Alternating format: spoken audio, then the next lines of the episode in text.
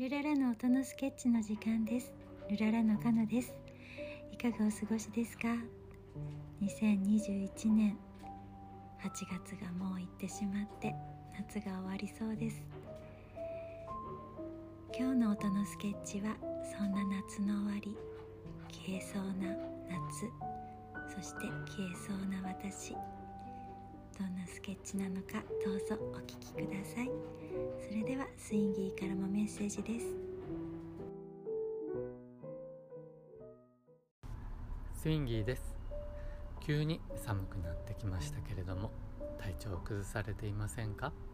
お元気でしょうか、えー、夏も終わりましたね、えー、夏といえばきらめく太陽や海、ね、明るく賑やかなイメージですけれども、えー、今日はひっそりとといいますかね小さな小さな光を放つ蛍と一緒に歌をお送りいたします、えー、終わりゆく夏の余韻を感じながらお聴きください。